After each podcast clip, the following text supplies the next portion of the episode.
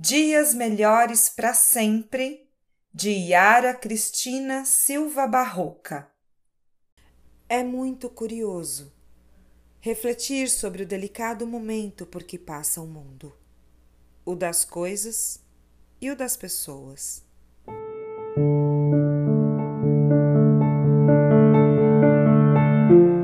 De repente, tudo ficou vazio e cheio de nada ou do nada. O silêncio se interpôs às vozes, a solidão ocupou todos os espaços. De repente, ninguém está a salvo. Uma pandemia inédita de origem e de caráter essencialmente desconhecidos. De repente, a ciência se esvaziou de conhecimento, de teorias, de estruturas cristalizadas de alguma esperança? Em nada cabem as explicações. Tudo virou se, talvez, ainda que, desde que, quando, assim que. A sintática se esvaziou. Nenhuma conjunção subordinada ousa investir em fazer bem significar frases principais. As regras não definem mais. Aliás, Exceções agora, mais que nunca, confirmam as regras. Todos condicionados às extremas medidas de proteção, uso de máscaras, álcool em gel nas mãos, água e sabão em abundância e com frequência, e dentre tantas outras medidas excepcionais, a vilã de todas elas, o isolamento social.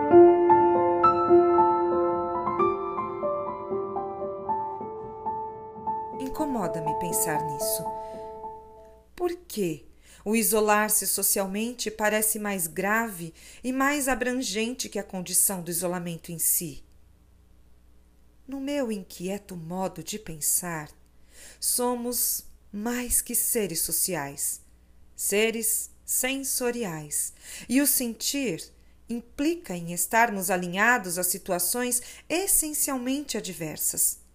É preciso, por exemplo, conviver com o frio e com o calor, do tempo e das coisas.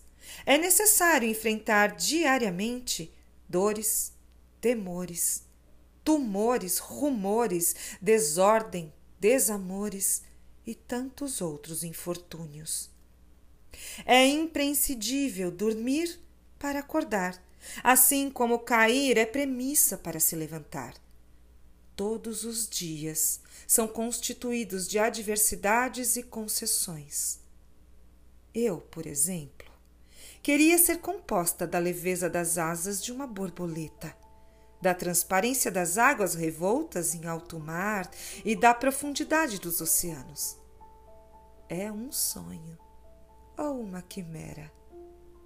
Entre uma definição ou outra, sobrevive a esperança equilibrista. Esta que nunca me falta e que em tempo algum me desampara.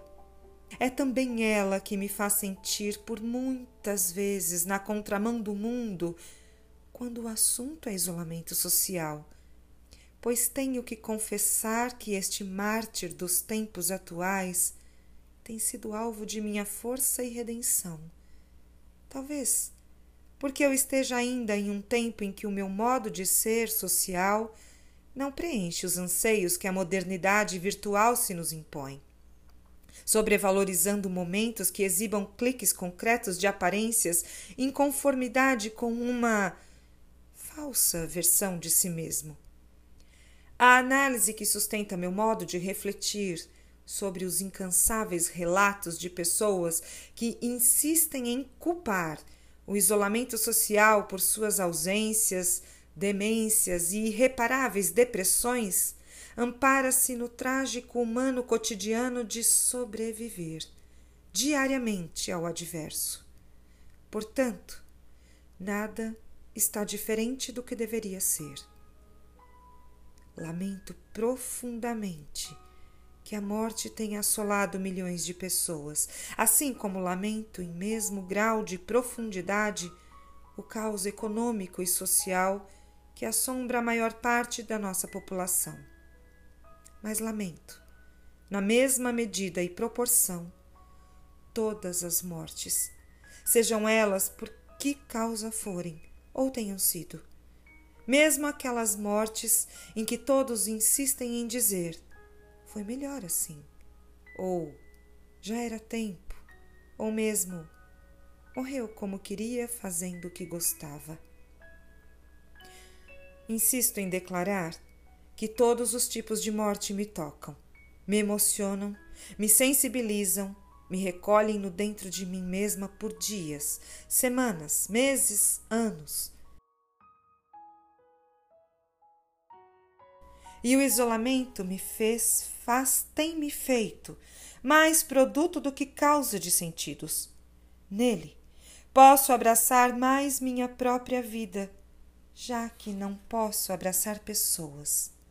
Através dele, posso me projetar no real espelho que me define, mediante o reflexo das imperfeições que me constituem, sem que eu precise me espelhar diretamente no outro ou nos outros, que são apenas alvo de alcance de uma perfeição fictícia e imaginária na solidão a qual o momento nos condiciona, posso sair à rua com máscaras reais e concretas, sem precisar me valer daquelas que eventualmente o cotidiano me força a usar, para manter a elegância e a finesse frente às faces de falsidade e de perversão que por vezes estão ao nosso lado. Afinal, civilidade e cordialidade ainda são essenciais em todos os momentos. Confesso, sinto o peso do escuro, presinto horríveis temores pelo que há de vir. Sobressalto-me frente ao desconforto imanente a tudo que nos tem sido tácito, desconhecido e impreciso. Mas, por outro lado, miro-me na solidez e na exuberância da natureza que se reconstitui com fina elegância aos maiores desastres, conferindo contorno às suas catástrofes. Em meio a este caos mundial, penso em todos os mares do mundo, em todas as árvores, em todos os bichos, em todas as plantas, em tantos ares tudo permanece sereno e calmo e segue seu ritmo natural independentemente de nossos assombros, como se não fôssemos parte de um todo comum. Não obstante, sigo aprendendo e apreendendo novas realidades, novos desafios, novas possibilidades que chegaram junto com o isolamento social. Hoje, posso cultivar a sutil ilusão de ser dona do meu tempo posso gerenciar minha lista de prioridades. Aliás, o tempo de hoje comporta minhas prioridades. Hoje posso ver apenas algumas poucas pessoas, mas todas essenciais para mim. Hoje posso cozinhar mais, ler mais, dançar mais, cantar mais.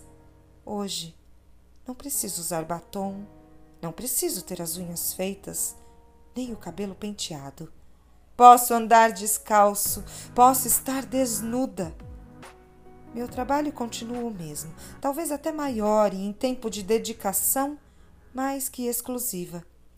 Assim como o tempo corre nos relógios, intacto, sem se abater com os números da pandemia, com os ritmos das mortes e com o exponencial deslimite de todo o caos instaurado.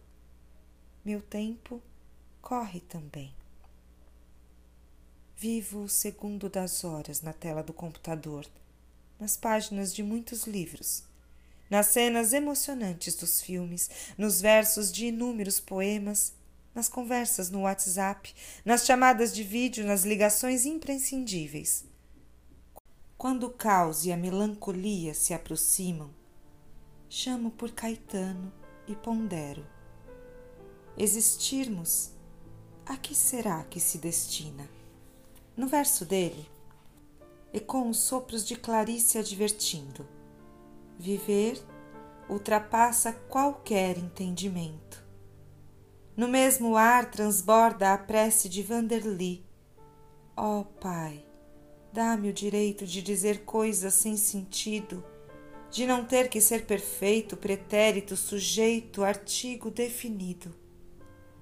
Para embalar esse encontro sobrenatural que recolhe tantas vozes, penso nos versos de um cantor e compositor mineiro que dizem: Vivemos esperando o dia em que seremos melhores, melhores no amor, melhores na dor, melhores em tudo. E isso ecoa em mim como uma oração, uma prece de mãos postas. Reforço por isso a necessidade de buscarmos enfrentar e, consequentemente, superar o incomum sobrenatural com mais tolerância, inteligência e sensibilidade. Tendo por inspiração singular a obra de Lia Luft, convido-lhes a repensar e a recriar novos sentidos para o silêncio, para o incomum e para o improvável na constituição de novos sentidos para o novo mundo, ou o novo tempo, ou o novo humano, ou como queiram chamar esse novo, inesperado e imprevisível instaurado. Se uma parte de viver são escolhas, a outra parte é milagre dos deuses. No fim, tudo estará apaziguado. Haverá um fechar de pálpebras e um esquecimento. Não haverá mais começo nem fim, nem pensamentos, porque serão supérfluos, tudo será intuição não haverá mais palavras. Tenhamos coragem. Busquemos dias melhores para sempre. Continuemos em casa.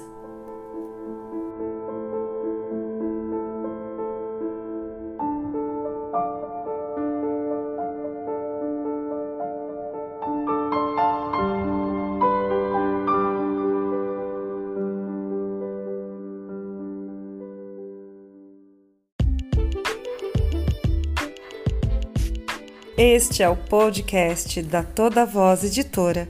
Eu sou Cláudia Jordão e a gente se encontra no próximo episódio. Até lá!